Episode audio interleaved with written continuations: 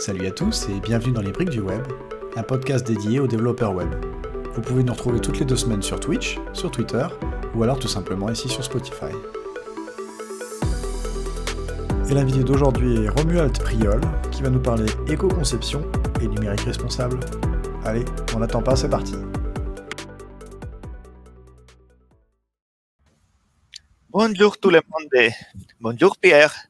Bonjour Horatio. Bon, je remplace Julien qui Pierre. connexion. Donc exceptionnellement, je, viens. Je suis moins profil mobile, euh, plus profil mobile que, web, mais, euh, mais, du coup, je viens dépanner. Et puis du coup, j'en profiterai pour faire des petites sketch notes en, en même temps. Voilà, comme ça, j'aurais pas, j'aurais pas le replay. Je, n'utiliserai peut-être pas le replay pour une fois. je ferai en live.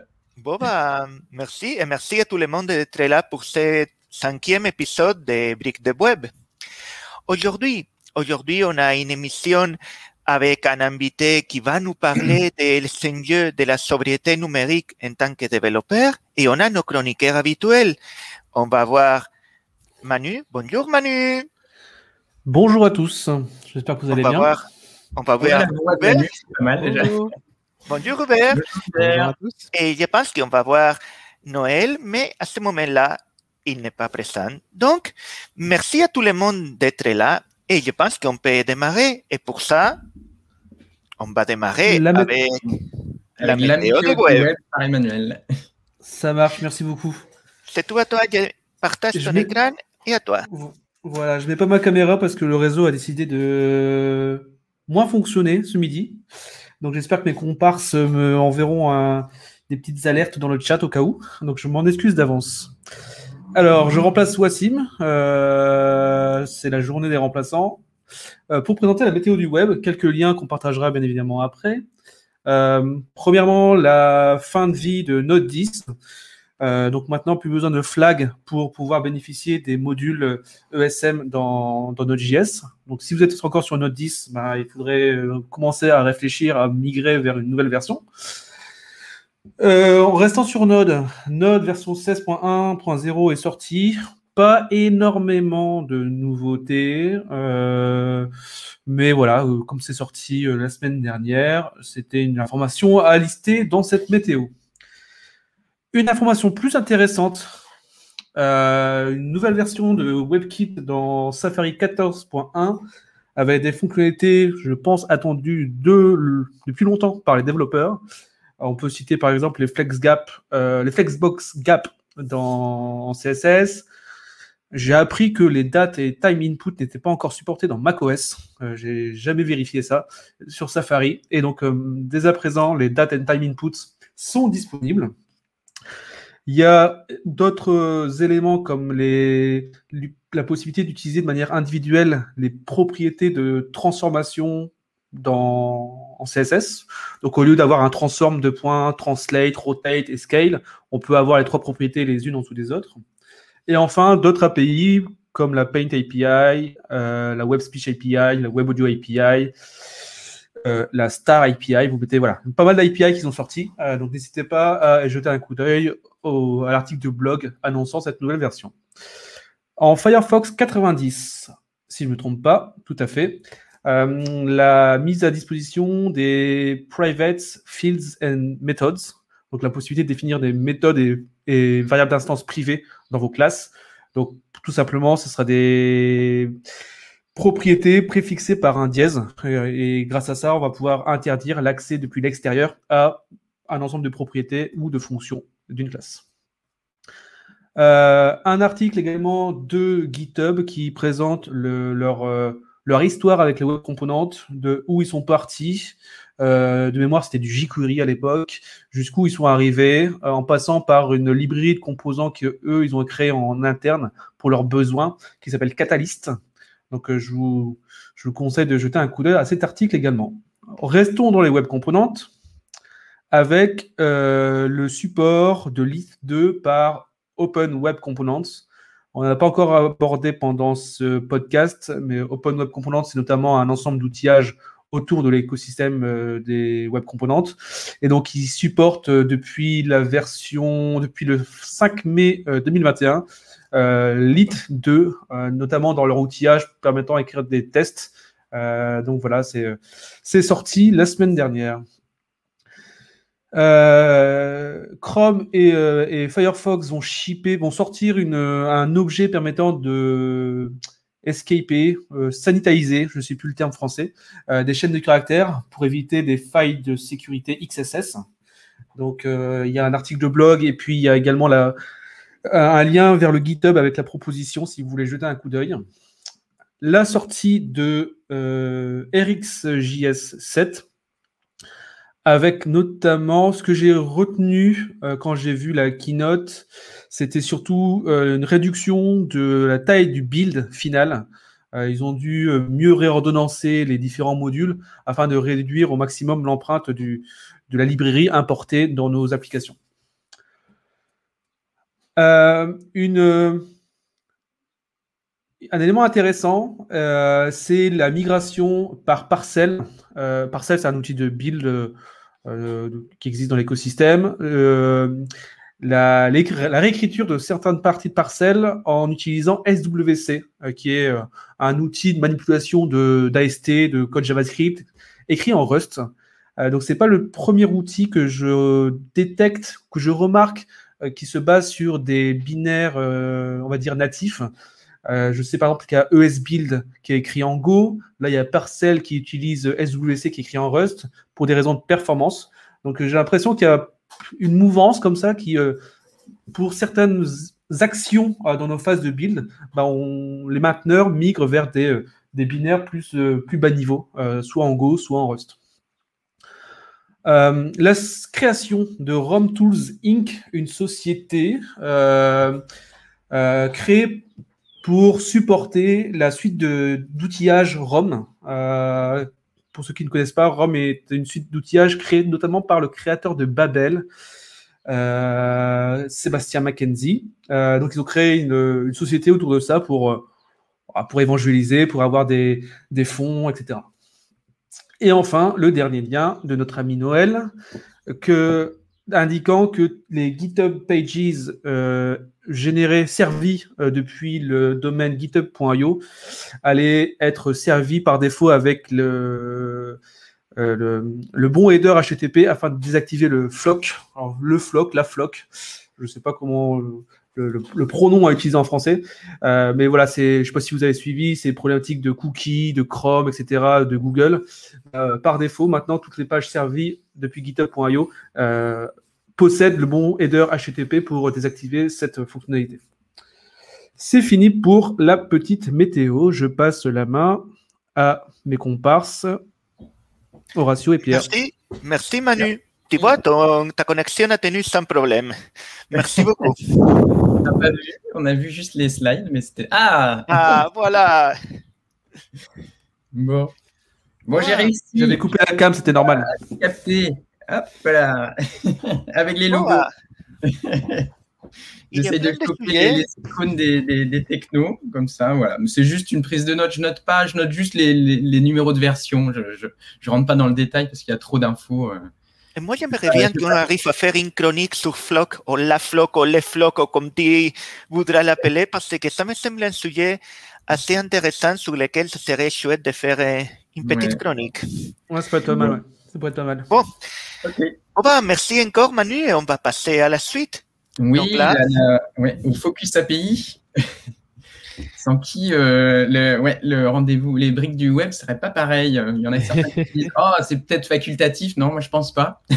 bah oui, c'est important, carrément. Merci beaucoup, Hubert. Allez, on te laisse la caméra. Alors, c'est à mon tour. Donc, bonjour à tous. Aujourd'hui, dans le Focus API, une, une chronique incontournable des briques du web, on va parler d'URL en fait. Alors vous dites ouais mais une URL c'est pas une API, bah si en fait dans vos navigateurs il y a une API qui s'appelle URL, enfin une API qui s'appelle URL. En tout cas il y a un objet, une classe plus exactement, qui s'appelle URL et on a aussi une, autre spécification qui va avec qui s'appelle URL Search Params.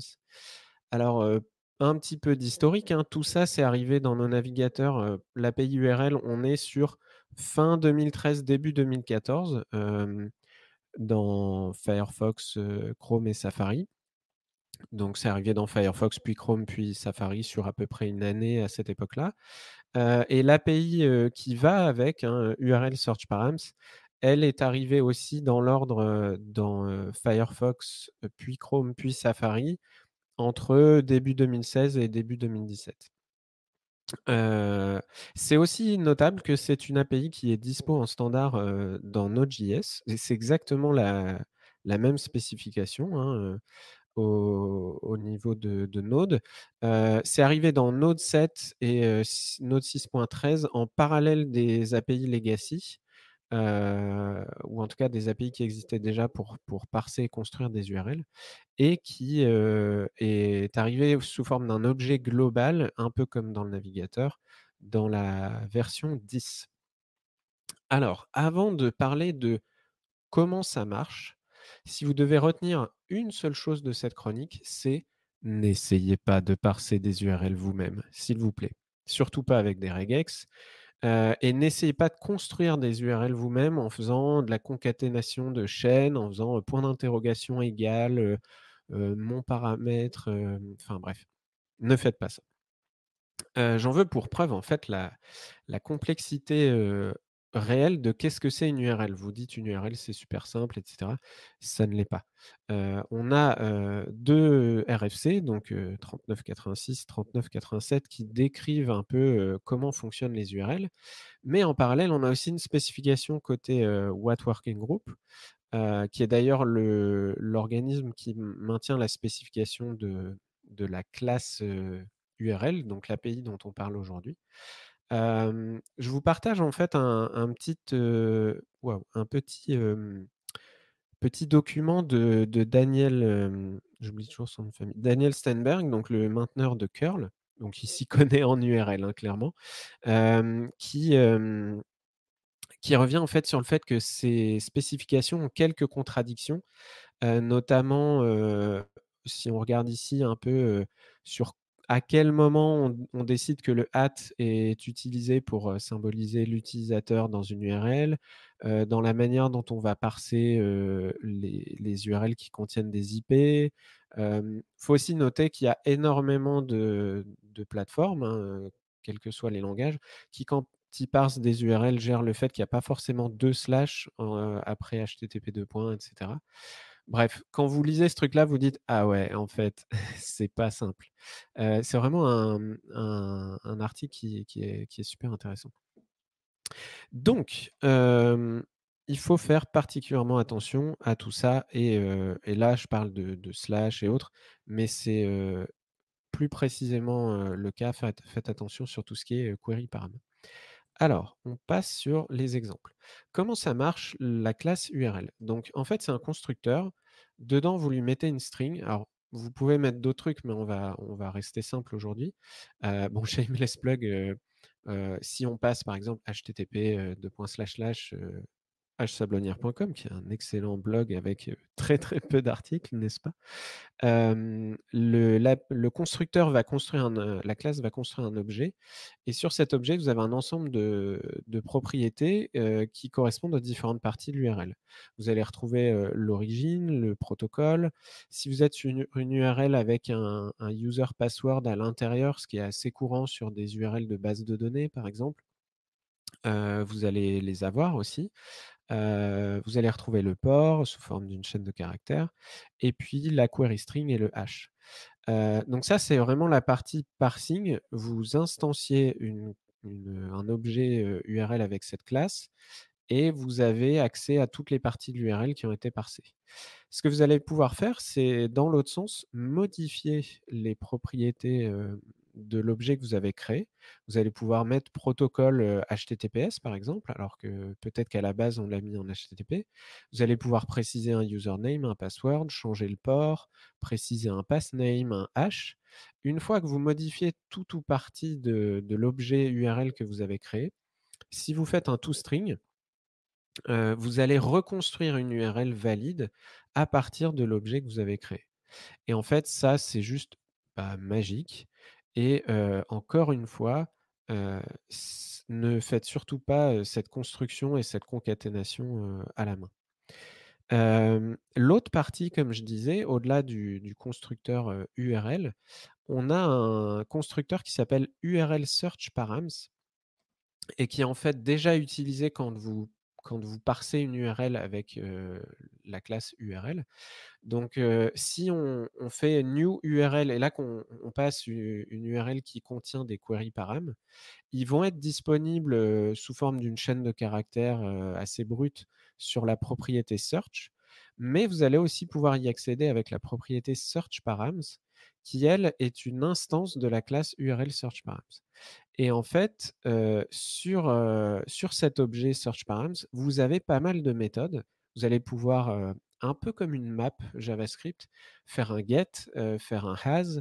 vous allez pouvoir itérer dessus. donc si je fais un for off sur mon url.searchparams, je vais pouvoir itérer sur les entries et avoir les clés et les valeurs. Je vais pouvoir supprimer sur les search params une des parties de, de, ma query. Je vais pouvoir remplacer des choses, etc. Et à la fin, comme on l'a vu juste avant, si je fais un toString, ça va me reconstruire l'URL correctement. Je précise juste, donc sur l'aspect, qu'il y a énormément de, enfin, il y a toute une série de méthodes, delete, append, for each, get, keys. il y a même une méthode sort pour trier les query param dans l'ordre, pourquoi pas. tout à l'heure, je parlais de pièges si vous créez une URL et que un de vos query param est lui-même une URL, ou alors une chaîne de caractères dans laquelle il y a un point d'interrogation, un égal, un et, en gros des choses qui font partie de la, syntaxe d'une query param, ça devient assez, enfin c'est clairement un, sujet de, piège. Et donc là, typiquement, bah, avec search params, vous faites un paramètre qui est potentiellement une URL ou, une, chaîne de caractères avec des, caractères problématiques, entre guillemets. Et automatiquement, quand vous allez sérialiser, tout va être échappé correctement avec des pourcentages, vous savez, les caractères d'URL encodés correctement. Et ça, c'est juste, moi, une fois que j'utilise ça, je me sens complètement serein, je sais qu'il y aura zéro problème que je peux mettre dans une query param quelque chose qui vient d'un utilisateur sans réfléchir à est-ce qu'il a fait une injection un peu, un peu smart de choses. Et je fais surtout pas de concaténation. C'est un truc que nous, on utilise chez Clever dans un, worker Cloudflare qu'on a. parce que souvent, les gens me disent Ouais, mais c'est une API bas niveau, je m'en sers jamais directement moi, j'ai plusieurs exemples côté navigateur ou côté Node ou côté là. alors, côté Cloudflare, c'est pas vraiment Node, mais bref. c'est une API dont je vais me servir justement pour aller chercher des, des queries param correctement. Voilà. Et dernier exemple, dernier point sur lequel que je veux mettre en avant avant de rendre la main, c'est le fait que le constructeur accepte plusieurs paramètres en fait. Et, donc, en fait, vous allez pouvoir instancier new URL en passant une chaîne de caractères et une base.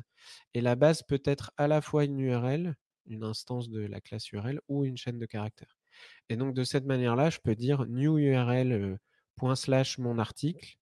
Et le deuxième paramètre, ce serait mon site. Et dans ces cas-là, il va, il va créer automatiquement une URL absolue à partir de, cette combinaison relative, on va dire. Et ça, c'est assez pratique. Alors, c'est pratique dans Node quand vous voulez faire référence à, à des fichiers, mais nous, c'est un truc dont on se sert beaucoup dans nos composants. En fait, dans nos composants, on va faire new URL. Le premier paramètre, on va mettre quelque chose de relatif, donc par exemple point point slash monimage.svg. Et le, le, deuxième paramètre de la classe, le, la, base, on va mettre import.meta.url. Et ça, en fait, quand vous faites des modules ECMAScript, c'est une référence vers l'URL du module. Et donc, nous, nos composants sont des modules. Donc, avec cette syntaxe, on va pouvoir référencer de manière relative une image, par exemple, par rapport au module JavaScript. Et, et puis bah, inclure typiquement l'URL de, cette image dans une balise, une balise IMG HTML. Et ça, en fait, quand vous avez le bon outillage, donc là, je, vous montre un exemple vraiment dans, dans nos composants pour ceux qui ont la vidéo, mais, mais c'est vraiment cet usage avec un port meta URL. Et en fait, cette syntaxe est complètement standard, ça marche dans un navigateur de base, sans bundler, sans rien. On n'a pas à se baser sur une syntaxe custom type je vais utiliser un import ECMAScript pour importer une image et en fait je veux que son URL. C'est pas du tout standard ça et ça se, ça se base sur des spécificités Webpack et autres. Nous, on se base sur cette syntaxe standard et on a, on a contribué un, petit plugin Rollup au projet Modern Web pour que Rollup puisse se baser sur cette syntaxe standard et faire du bundling et que ça continue à marcher, détecter nos assets de cette manière-là. Alors, si vous ne maîtrisez pas toutes ces parties-là, c'est normal, mais n'hésitez pas à aller voir le, plugin et comment il fonctionne. voilà, voilà. Et donc, je termine avec n'essayez pas de parser des URL vous-même avec des regex, s'il vous plaît. N'essayez pas de construire des URL en faisant de la concaténation de chaînes de caractères utilisez ces deux API, URL, URL, Search, Params. C'est trop bien. C'est dispo partout dans le monde moderne. Merci à tous. Merci, merci Hubert. Bah, J'essayerai de retenir la leçon, ne pas utiliser la concaténation pour des URL. Merci beaucoup.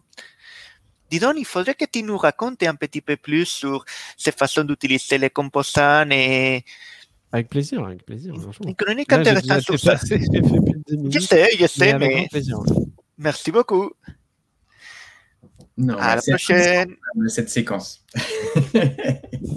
bon, bah, je pense que c'est le moment de dire bonjour à notre invité de jour. Bonjour, Romuald. Bonjour. Et je vais inviter Emmanuel à nouveau à venir. Il va nous aider avec l'entretien. Rebonjour, Manu.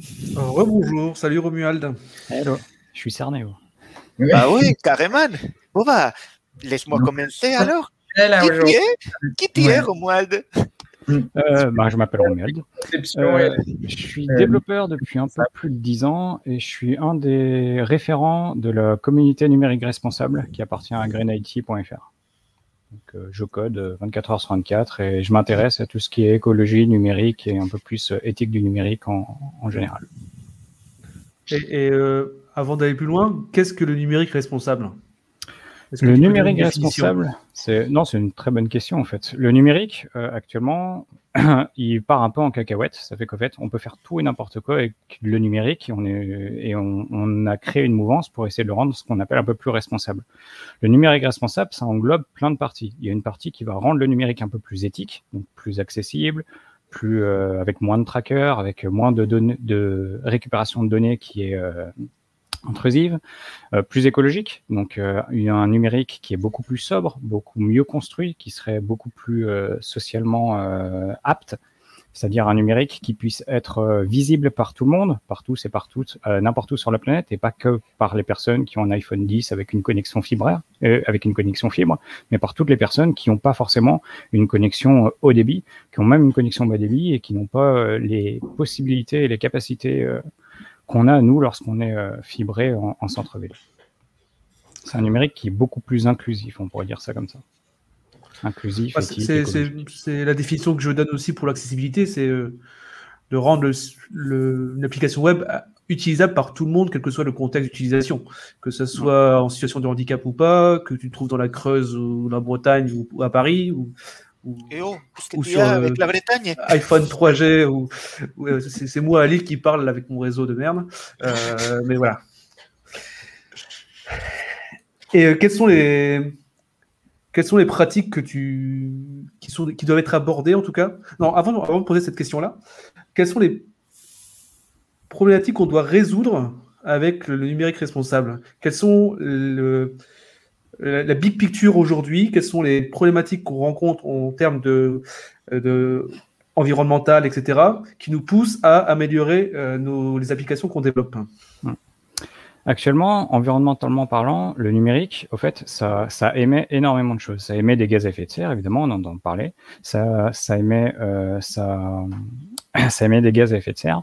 Et le truc qui est très important, c'est qu'au fait, euh, non seulement ça émet des gaz à effet de serre, mais en plus, ça euh, force les utilisateurs, en quelque sorte, à renouveler leur périphérique il faut comprendre que dans le numérique, la part la plus importante des gaz à effet de serre, c'est pas la part des data centers, c'est pas la part des réseaux, c'est la part des périphériques utilisateurs. Les périphériques, utilisateurs, donc les écrans, les smartphones, les tablettes, les PC, les PC portables, ça émet entre 59 et 84% du total des gaz à effet de serre du numérique, euh, juste, euh, juste à cause de nous, quoi cause de nous en tant qu'utilisateurs et utilisatrices. Le truc, c'est que nous, en tant que développeurs, développeuses, on a le moyen de faire que les, les, euh, les utilisateurs du web ne changent pas trop souvent leur téléphone. Actuellement, lorsqu'on arrive sur des sites internet, on arrive sur des sites qui commencent à peser très très lourd. Il y a des sites euh, qui pèsent entre 4, 8, 12, 13 mégas des fois. Et ça, c'est des choses qui sont catastrophiques pour le web parce que les utilisateurs qui ont un périphérique qui date, qui commencent à avoir 4 ou 5 ans, qui restent fonctionnels, ben, ces utilisateurs-là, ils vont vouloir changer de téléphone parce que justement, les sites vont commencer à ramer là-dessus. Les, applications, c'est exactement pareil. On a des applications qui sont de plus en plus grosses, de plus en plus lourdes, qui incluent de plus en plus de packages et du coup qui mettent un du temps à se télécharger et aussi ben, du temps de traitement qui, qui ont besoin pour fonctionner de plus en plus de mémoire, de plus en plus de CPU et tout ça, ben c'est pas c'est pas c'est pas environnementalement viable. À cause de tout ça, on va forcer nos utilisateurs et utilisatrices ben, à renouveler le téléphone, alors que les téléphones, les PC, les portables ben, restent fonctionnels, et ça, c'est très critique.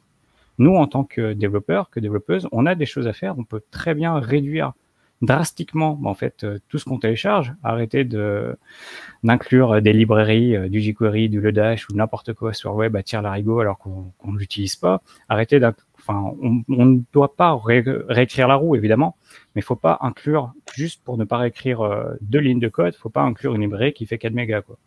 Et ça, actuellement, c'est ce qu'on voit euh, de plus en plus. Si on regarde les stats HTTP archives, bah, fait, c'est cool parce qu'on n'a plus de flash. Sauf que le JS, actuellement, c'est catastrophique. On, en a, on à tirer l'arigot. Et, concrètement, en tant que développeur front, tu nous donnes quelques pistes de qu'est-ce qu'on peut faire à part simplement aller voir les dépendances et voir si on peut réduire un petit peu. Est-ce qu'il y a d'autres bonnes pratiques? Est-ce que tu as des conseils, des, des références aussi? Ben, Des conseils, des références, évidemment, il y a toutes les bonnes pratiques qu'on connaît et qu'on peut voir en matière de performance, de performance web, mais pas que. En fait, on pourrait déjà commencer tous et toutes par tester nos applicatifs et nos applications ben, sur un réseau 3G. Donc arrêtez de se dire, bah, en fait, euh, bah, moi, je vais développer en fibre parce que tout le monde n'a pas la fibre, tout le monde n'a pas un bon réseau ADSL, tout le monde n'a pas la 3G+, et tout le monde a encore moins la 4G et la 5G. Donc tester ces applications sur un réseau qui est bridé, donc un réseau qui est plus light, ben, ça va ça va nous permettre déjà de voir beaucoup de choses, beaucoup d'erreurs et beaucoup de choses qu'on ne va pas et qu'on ne va pas euh, qu'on ne va pas proposer aux utilisateurs ou aux utilisatrices parce que bah c'est juste que ça fonctionne pas. Euh, Google le dit très bien, en fait, un utilisateur qui met plus de 3 secondes à arriver sur notre page, le premier truc qu'il va faire, c'est qu'il va revenir en arrière et cliquer sur le lien d'après. Donc agir euh, de manière sobre, c'est aussi bien pour nous, pour garder nos, utilisateurs et utilisatrices. On peut évidemment bah, regarder euh, sur Network tout ce qui transite, essayer de réduire bah, en les domaines les domaines de récupération d'assets. Donc ça, ça reste des bonnes pratiques. On peut réduire les images. Donc quand je dis réduire les images, c'est peut-être aussi même supprimer des images qui n'ont pas lieu d'être il y a des images, euh, enfin, avoir des carousels avec 50 images qui pèsent 1 méga, bah, ça fait déjà 50 mégas de télécharger, même si c'est les loadé, on n'en a peut-être pas forcément le besoin.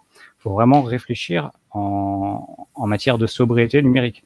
Qu'est-ce qui, qui est intéressant aux utilisateurs et de quoi ont-ils besoin lorsqu'ils arrivent sur mon site? Est-ce qu'ils ont vraiment besoin que j'affiche euh, euh, est-ce qu'ils ont vraiment besoin que j'affiche, on va dire, euh, une Google Maps directement lorsque j'arrive, même sur mobile, alors qu'en fait, euh, ben, peut-être que juste l'adresse suffit ou il y a plein de choses à faire de ce côté-là, repenser réellement le besoin de l'utilisateur. Ok. tu... Pardon, non, je, je, réfléchissais à ma question.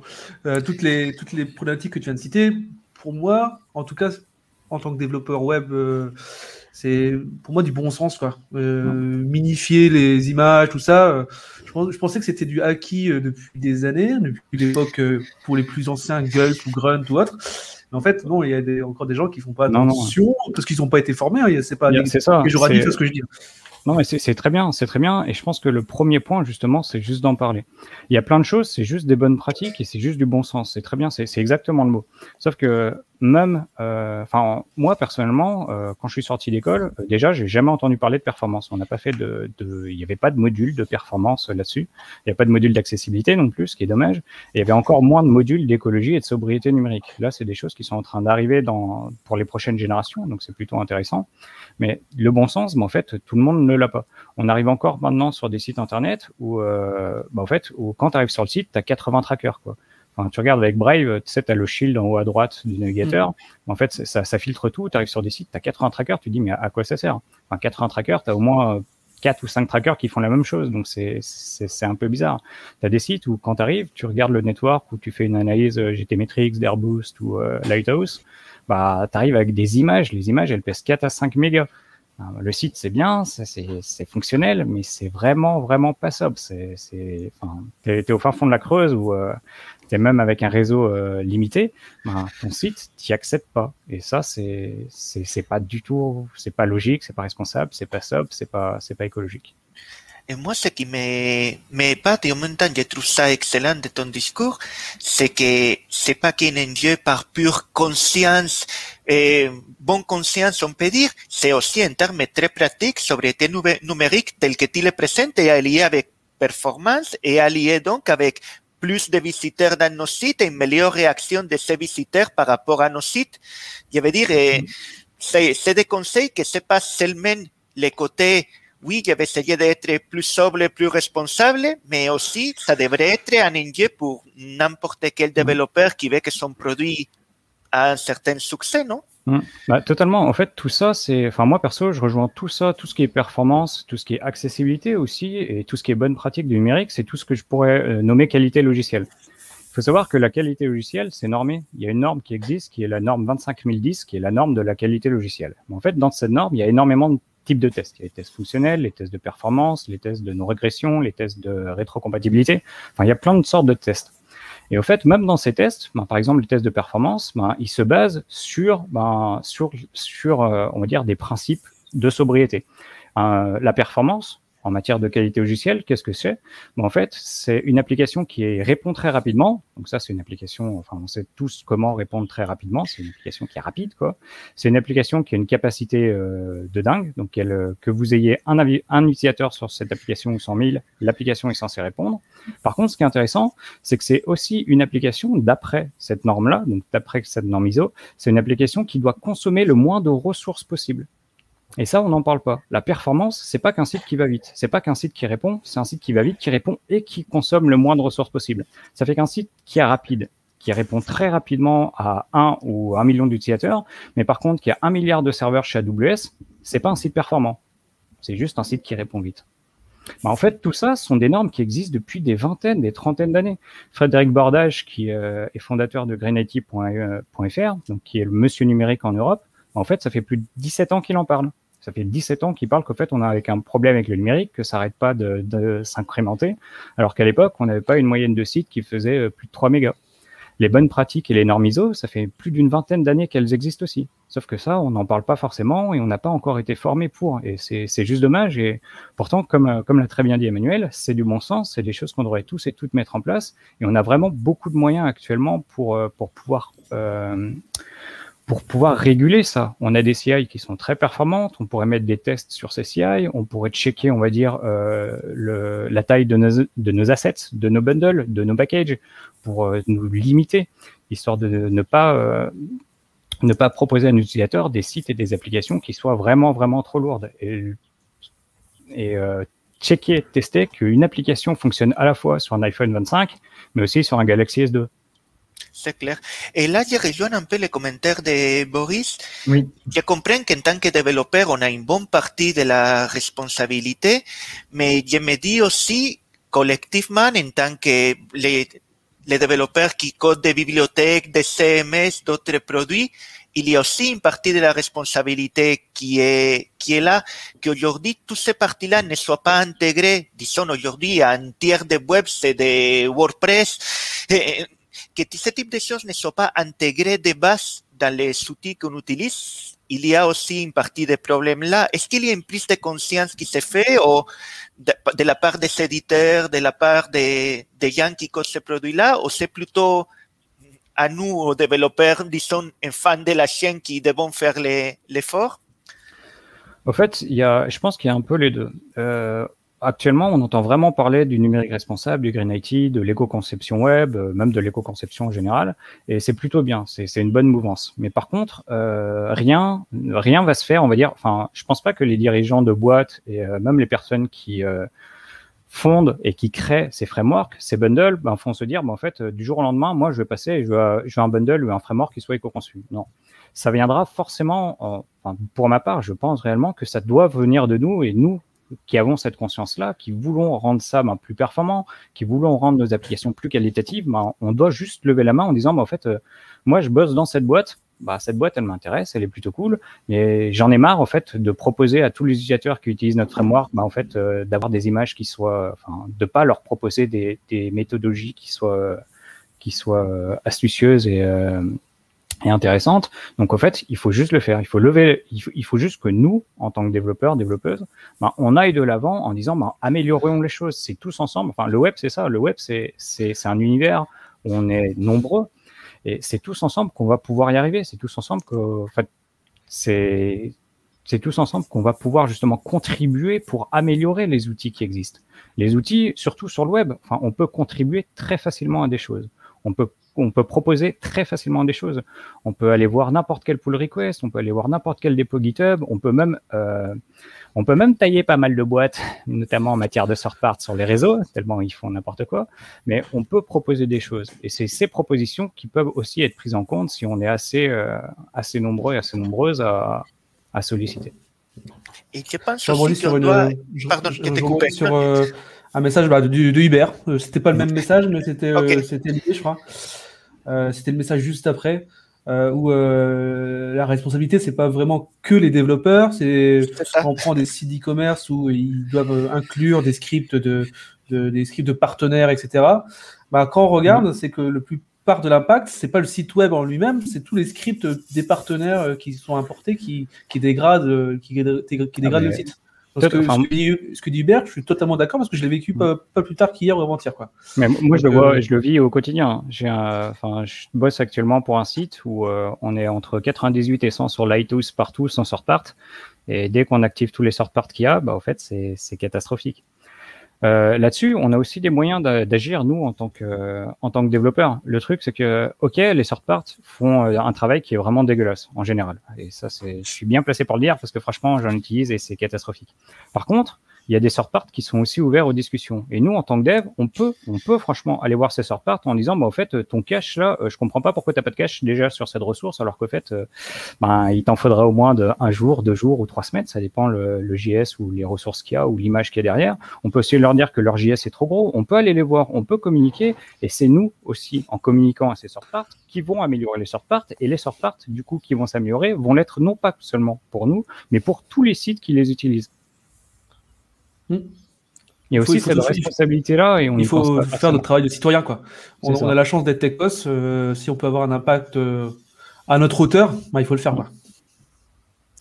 C'est exactement ça. Et on n'y pense pas forcément, mais c'est vrai que mine on a un poids. Et, et des fois, c'est juste ça. C'est qu'il y a beaucoup de devs sur le marché, il y a beaucoup de devs enfin même juniors ou même seniors qui n'ont pas entendu parler de ça, qui sont pas très calés en matière de perf ou de qualité, et c'est juste du bon sens. Et une fois que eux, ils ont la question sous les yeux, ils se disent mais au fait pourquoi je l'ai pas fait avant? Il le fait, il s'est implémenté et, tout le monde est content quoi. Hmm. on pense, des fois, on peut penser que c'est pas. Euh, Simplement pour ceux qui nous écoutent, il parlait de third part, c'est comme Hubert ah nous dit, les scriptières qu'on incorpore, par exemple, pour mesurer l'audience ou les différents trackers que certains sites mettre, etc. Pardon. et puis il faut, ce que disait Romuald, c'est qu'il faut, c'est qu'il faut euh, que les que les développeurs connaissent les standards quoi. Euh, tous les développeurs sont dans leur euh, objectif, ils doivent shipper des features parce que voilà quoi, ils ont dans un temps imparti, il faut qu'ils sortent une, feature pour la fin du sprint. Et souvent, on réfléchit pas. Moi, le premier des fois, hein, je, je, je, mets dans le lot des fois on réfléchit pas en dev, on fait pas gaffe et on sort un gros bousin et, et, et, on, et, on, on doit perdre des jours plus tard à revenir en arrière pour essayer de l'optimiser. Si les développeurs étaient capables de, de, bien comprendre les standards qui existaient dans l'écosystème web, euh, HTML, JavaScript et CSS, ben déjà ce serait un bon point positif. Et pourquoi pas le mettre dans la définition du done si on fait de l'agilité pour dire tiens, euh, euh, les reviewers de TPR doivent vérifier ça, et puis euh, si, si c'est pas respecté, c'est comme des TU ou des tests d'interface graphique, ma, ma, PR, elle passe pas. Quoi. Exactement. Ça me rappelle ça, tellement ce qu'on disait dans les premiers épisodes par rapport à l'accessibilité, en fait. Ouais. Bah ça, je... moi, au, au, fur et à mesure, ma, ma définition du DON s'agrandit en fait. J'ai l'accessibilité, j'ai le. Mais ça, Mais c'est bien et enfin même l'accessibilité. Enfin, le, le, numérique, euh, on va dire l'éco-conception et la sobriété numérique, on, on, a à peu près le même souci en accessibilité. C'est que tout le monde en parle à peu près, tout le monde voit à peu près de quoi on parle, mais par contre, personne ne le met en pratique parce que, bah, entre parenthèses, c'est moche de le dire, sauf que le temps qui est calculé par les personnes qui sont au-dessus de nous, au-dessus des développeurs, bah, il n'est pas comptabilisé pour prendre en compte toute cette partie-là qui sont vraiment de la partie qualitative. Et c'est horrible, quoi. Bon, et je pense que malheureusement, il va falloir qu'on arrête là. Et je vais, je vais dire encore une fois, comme d'habitude, Romuald, il faudra que tu reviennes parce qu'il y a plein d'autres questions que j'aurais voulu, que j'aurais voulu pousser. Manu, tu as une dernière question pour finir, comme ça on coupe pas brutalement. Sinon, j'ai... Manu? Bon, sinon, j'ai une... Moi, dans ce type de sujet, quand en tant que développeur, je vois plus ou moins, mais quand des boîtes commencent à parler de, Green IT en général, je me pose toujours la question de quelle partie c'est de marketing vert ou de greenwashing et quelle partie c'est, c'est vrai, c'est utile. Est-ce que tu as des, pistes pour euh, différencier un peu l'un de l'autre ou est-ce que tu penses qu'effectivement c'est une vague de fonds qui est en train de, de changer et que petit à petit, ça va être considéré comme une partie de la vraie qualité? Ça, c'est une très bonne question. Parce que c'est vrai que du, greenwashing numérique, surtout en matière de, green IT et de numérique euh, zéro carbone et tout le reste, il y, en a beaucoup. Il y a beaucoup de greenwashing là-dessus. Il faut savoir qu'en fait, le numérique, il peut euh, peut pas être vert. C'est, juste pas possible. C'est techniquement une personne qui dit, mais en fait, nous, on a un site qui est euh, vert, donc euh, techniquement, c'est qui sera 100% compensé. Donc techniquement, c'est qu'on a fait des émissions pour pouvoir les compenser après, donc c'est pas vert. C'est un site internet, même le plus sobre possible, même un site qui fait 2 kilooctets, bah, en fait, il, il, consommera des ressources. Ce site, il consommera de l'électricité. Ce site, il consommera de la bande passante. Il consommera plein de choses, donc il peut pas être vert. Un site internet, ça peut être plus vert, un peu plus vert que le reste. Ça peut être plus sobre, ça peut être plus intéressant, mais ce sera jamais vert à 100%. Il faut déjà faire attention avec les personnes qui disent que leur site est, euh, est 100% vert, c'est impossible, ça, ça, ne peut pas exister. Ensuite, en matière de population, ça, dépend, ça dépend ce qui se passe. Faut, faut toujours regarder, on va dire, toutes les conditions euh, du fait du, verre qu'il y a derrière. Pour eux, vert, c'est quoi? Est-ce que c'est juste en matière d'électricité? Donc l'électricité verte, ben, en fait, euh, ça dépend où est-ce qu'on est, parce que euh, en France, on a un peu de chance parce que justement, on a le nucléaire et on a euh, des ENR qui sont plutôt pas mal. Donc, on a une production électrique qui est beaucoup plus verte qu'ailleurs, qu'en Allemagne ou euh, qu'en Nouvelle-Zélande. Et ça fait que les applications qui sont en France, en fait, cette même application, si vous la mettez en Allemagne ou en Nouvelle-Zélande ou en Australie, bah, elle consommera déjà beaucoup plus là-bas parce que les, les, énergies qui sont créées là-bas sont créées généralement à partir d'énergie fossile ou de gaz et non pas à partir du nucléaire. Le nucléaire, c'est ça réduit la, si ça a d'autres soucis, mais par contre en matière de production électrique, c'est très peu, c'est très peu impactant. Euh, par contre, il faut voir de quoi il parle, parce qu'évidemment, enfin, il n'y a pas que l'énergie électrique, il n'y a pas que l'énergie finale, il y a aussi les ressources consommées, et ça, on n'en parle pas beaucoup. On y a aussi le, la matière, euh, les, euh, les ressources euh, abiotiques, l'eau, la consommation d'eau, les GES, les, les, énergies en général. Il faut regarder les analyses de cycle de vie pour voir de quoi est-ce qu'ils parlent sur le produit. Est-ce que c'est vraiment eux lorsqu'ils codent le produit? Est-ce qu'ils ont pensé aux, aux impacts qu'il y a avant la création du produit, après la création du produit, parce qu'un produit, un service numérique, c'est comme tout. Ça a aussi un début de vie, ça a aussi une fin de vie. Ça fait qu'un service Internet ou une application mobile, on peut aussi la faire finir correctement. Et tout ça, c'est des choses où ben, faut juste aller voir de, quoi ils parlent à chaque fois, voir les petits caractères et voir euh, si réellement ou pas ils ont fait la démarche pour, euh, pour essayer de réellement avoir un impact beaucoup plus positif sur la planète. Merci. Bah, merci beaucoup. Et encore une fois, il faudra qu'on continue ça dans un prochain épisode. Merci. Et je vais appeler sur scène à notre ami Noël. Bonjour Noël. Voilà, on va pouvoir bénéficier de ces anecdotes. Ça y est, tu es prêt? À ton micro. On t'entend pas? Ben voilà, c'est mieux. Voilà. Voilà, j'ai oublié de mute. Alors, on te laisse.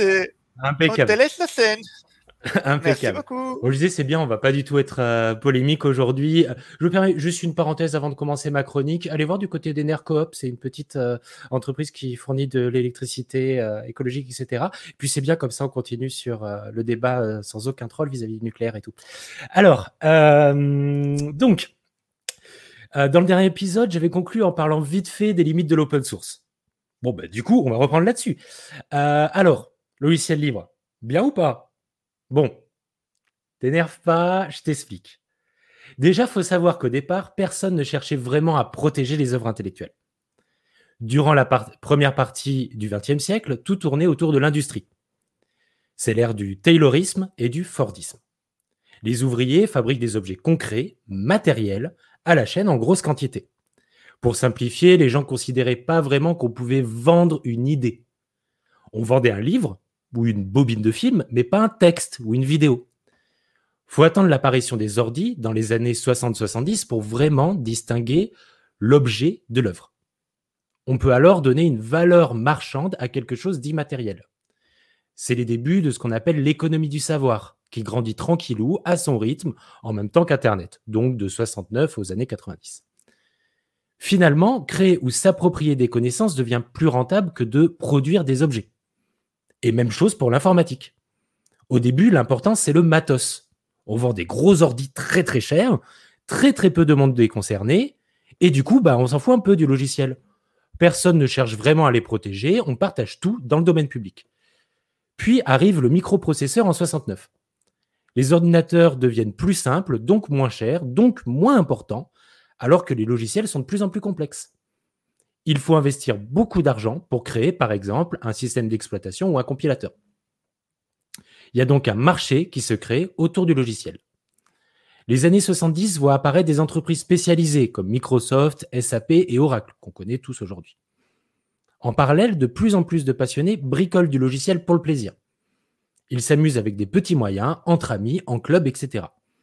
Et naturellement, bah, ils ont pris l'habitude de tout partager. En, anglais, on les appelle des hobbyistes ou des hackers, c'est-à-dire littéralement des amateurs, des bidouilleurs. Bill Gates, qui venait tout juste de créer Microsoft, aime pas trop ça. Il écrit alors une lettre aux, hobbyistes, qui est un véritable concentré de la culture du secret et de la propriété, en 1976. C'est un sermon à l'encontre des passionnés qui, d'après Gates, volent et piratent l'interpréteur Altair Basic. Inutile de dire que la communauté hackers n'apprécie que très modérément d'être accusée de la sorte. Mais la tendance est lancée. Un modèle dépassé, issu de l'ère industrielle, s'impose petit à petit. En 83, Apple porte plainte contre Franklin Computer, qui avait créé un clone compatible Apple II, en copiant sa ROM et une portion du système d'exploitation.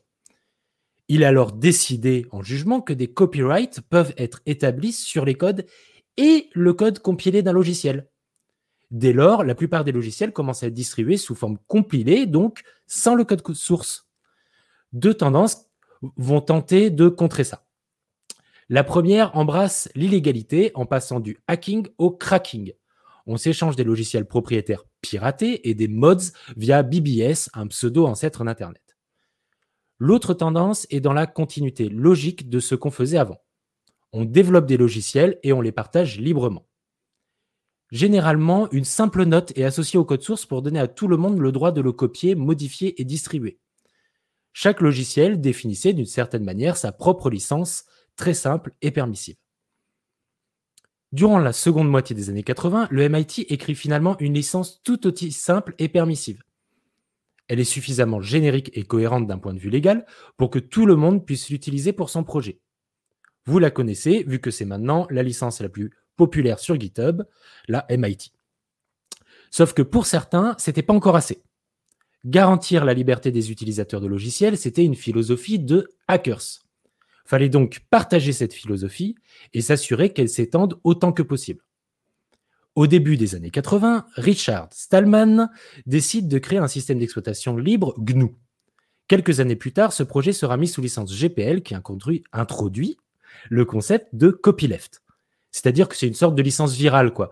Si tu veux utiliser le code d'un projet sous licence GPL, ton projet doit lui aussi être sous licence libre.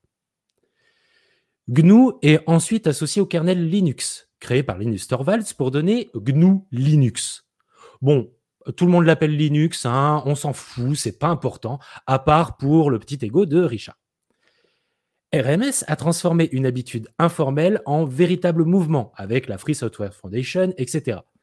Il a en quelque sorte servi de porte-étendard à un prolongement de la culture hacker un mouvement plus large et plus politique qui s'étendra même à d'autres sujets que le logiciel, Creative Commons, etc., et dépassera largement Stallman. Comme d'habitude, l'informatique a, donc démontré que oui, il est possible de changer le monde. Linux a très rapidement remplacé les systèmes Unix propriétaires sur la quasi-totalité des serveurs. Et puis on a eu OpenOffice, MySQL, Firefox, WebKit, Chrome, etc., etc., etc. On en parlait un petit peu la dernière fois le logiciel libre a fait reculer le dogme du secret et du tout-puissant droit de propriété. Ce qui est une très bonne chose, si vous voulez mon avis. Perso, j'apprécie aussi beaucoup que ce mouvement ait fait perdurer une certaine culture du hacking. Mais, mais, mais, on est quand même passé à côté de quelques petites choses. Bon, déjà, il y a la question de qui fait le logiciel libre. Et là, fatalement, il euh, faut qu'on reparle de Linus et Richard les deux sont largement connus pour leur toxicité. Torvalds a su évoluer et se remettre en question. Il a fait des excuses correctes, a demandé de l'aide, et un vrai bon code of conduct a été mis en place pour Linux. Pour Stallman, euh, c'est une autre affaire. L'histoire est récente et complexe, donc je n'aurai pas le temps de tout dériser ici. Pour résumer, disons juste que Papy a imposé sa culture de viol une fois de trop. La parole s'est libérée et tout le monde a enfin pu constater tout le tort que le personnage faisait aux gens autour de lui.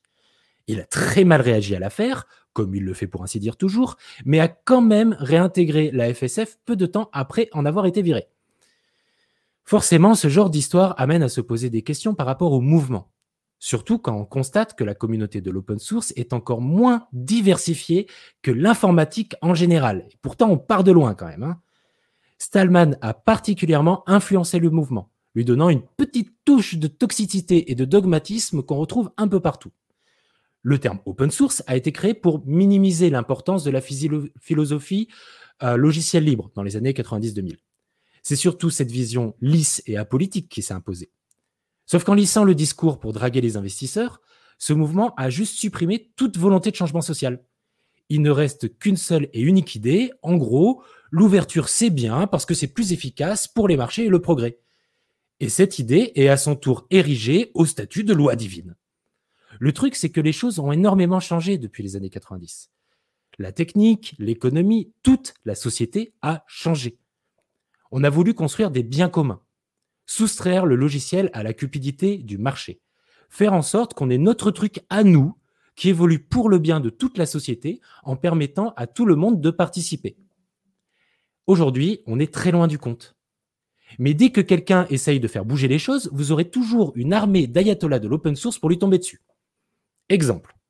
En 2006, le client Gnutella GPU, Global Unit Processus, ajoute une clause à sa licence GPL afin d'interdire que le programme soit modifié ou exécuté pour nuire à un être humain.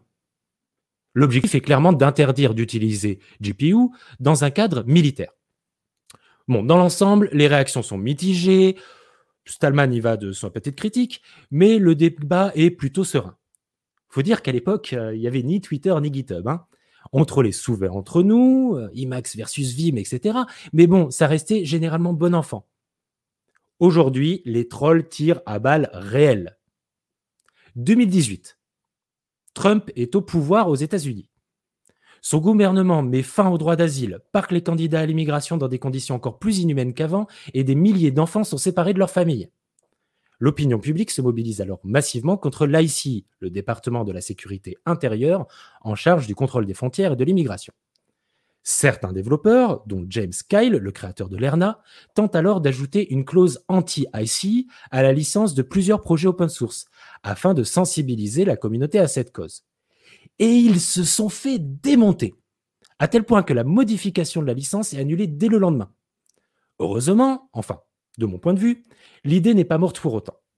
Le mouvement va s'étendre à GitHub où plusieurs employés protesteront contre un partenariat avec l'ICI avant de démissionner. Dans le même temps, de nouvelles licences éthiques sont créées comme l'Hippocratic License, en référence au serment d'Hippocrate. C'est la naissance de l'ethical source qui dépasse le dogme de l'open source en ajoutant des clauses éthiques restrictives. La question n'est plus seulement de savoir comment on fait le logiciel. On, doit se demander comment ils sont utilisés et les dégâts qu'ils peuvent causer à la société. D'autres événements récents nous amènent enfin à poser la question de la place de l'open source dans l'économie. Est-il juste que des passagers clandestins comme Amazon fassent leur beurre sur le travail d'autres entreprises sans contribuer en retour? MongoDB et Elasticsearch ont au moins permis de remettre la question sur la table en utilisant la server-side public license et d'autres initiatives. Finalement, c'est tout l'open source qui est remis en question. Les GAFAM ont lancé un nouveau mouvement d'inclosure des biens communs de l'open source. En gérant tous les aspects de la communauté, les entreprises deviennent concrètement propriétaires du projet. Est-il utile de faire de l'open source quand un logiciel est essentiellement utilisé pour imposer un monopole? De nombreux développeurs se tuent à la tâche gratuitement pour servir les intérêts d'une corporation. On est très loin de l'utopie de partage et collaboration imaginée il y a 30 ans. On a la chance aujourd'hui de voir l'informatique sortir de sa bulle. On ne peut plus dire que la politique n'a pas sa place dans l'informatique. Freiner des cas de faire toute initiative revient à protéger le statu quo. Débattons donc sereinement du futur en mettant de côté les dogmes imposés par des papilles grognons réacs et toxiques. Merci. Waouh Merci Noël De rien, de rien. Alors, juste, j'ai écrit, j'avoue, j'ai écrit la conclusion euh, cinq minutes avant. Et du coup, euh, j'incite très fortement. Alors, est-ce que je le retrouve? Non, il est dans une autre pièce. Euh, bon, je vous mettrai le lien sur le sur l'article de blog. Donc, sur l'article de blog, je mets énormément de ressources. Et typiquement, quand je parle d'enclosure des biens communs, c'est un sujet complexe. Très, très, très complexe. Euh, et il y a un très bon bouquin qui s'appelle tout simplement Commun, qui parle du sujet. Euh, et plein de papiers de recherche, etc. Pour une fois, je vais mettre l'article de blog directement. Il sera en mode brouillon, mais vous aurez toutes les ressources. Voilà. Cool. Merci. Merci beaucoup. J'avais prévenu, hein, il n'y aura pas du tout de troll après cette émission. Entre l'éthique euh, de l'invité et ma petite chronique, on est bien, on est bien. On est bien, mais ça, ça nous convient en tout cas. Merci beaucoup. Et on se voit à nouveau dans 15 jours. Et pareil pour, pareil pour tout le monde. Et merci Pierre d'avoir été là. Est-ce que tu as eu le temps de faire quelque chose? ben, Ouais, là je finissais le, le, le GNU. Le GNU, il est où Il est où Il est là. Il est, il est là J'ai fait un petit GNU. bon, bah, voilà, donc je vais la poster. Ouais. Ah, ça sera moins léger que quand je fais en mode euh, replay où je fais des, parfois je fais des pauses, je vais chercher des, des logos et tout ça, mais euh, c'est sympa aussi le côté euh, instantanéité du, de la prise de notes. Euh, voilà. Comme ça, je vais gagner un peu de temps cette semaine. Je pourrais faire autre chose. Merci beaucoup et merci d'avoir été là comme co-présentateur. Et... Oui, euh, bah, j'ai l'impression que tu te débrouilles très bien tout seul. Hein. Je pas forcément été très utile, mais non, non, c'était sympa aussi de.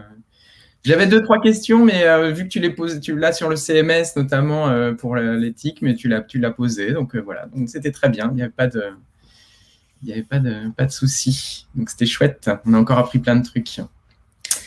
Ah, tiens, Noël propose, si vous avez aimé la chronique d'aujourd'hui, comme moi personnellement j'ai beaucoup aimé, de prolonger ça par une session de questions-réponses à quelques moments sur Twitch. On vous tiendra au courant. En attendant, on se revoit à nouveau dans 15 jours, c'est-à-dire les 25 mai si je ne me trompe pas. ça c'est juste après la Pentecôte, je crois, pour de nouvelles chroniques et avec un nouveau invité. En attendant, on a un nouveau site web. Rendezvous slash les de web, on le tweetera et vous pourrez venir et il y aura tous les liens pour tous les épisodes précédents avec les, les liens que les chroniqueurs ont ajoutés, la vidéo, les replays, les, les podcasts sur Spotify et bien entendu les sketch notes de Pierre. bah, elle, est, elle, est sur, elle, sera sur, elle va être sur Twitter, hein, la, sketch note là. Hop, allez, je, je tweet. Merci beaucoup tout le monde et à, et à dans 15 jours. Au revoir. À bientôt. Si vous avez aimé cet épisode, n'hésitez pas à vous abonner et à faire du bruit autour de vous. N'oubliez pas non plus qu'on est dispo sur Twitter, les briques du web, et sur Twitch toutes les deux semaines le mardi à 12h15, aussi les briques du web. On espère vous retrouver là-bas.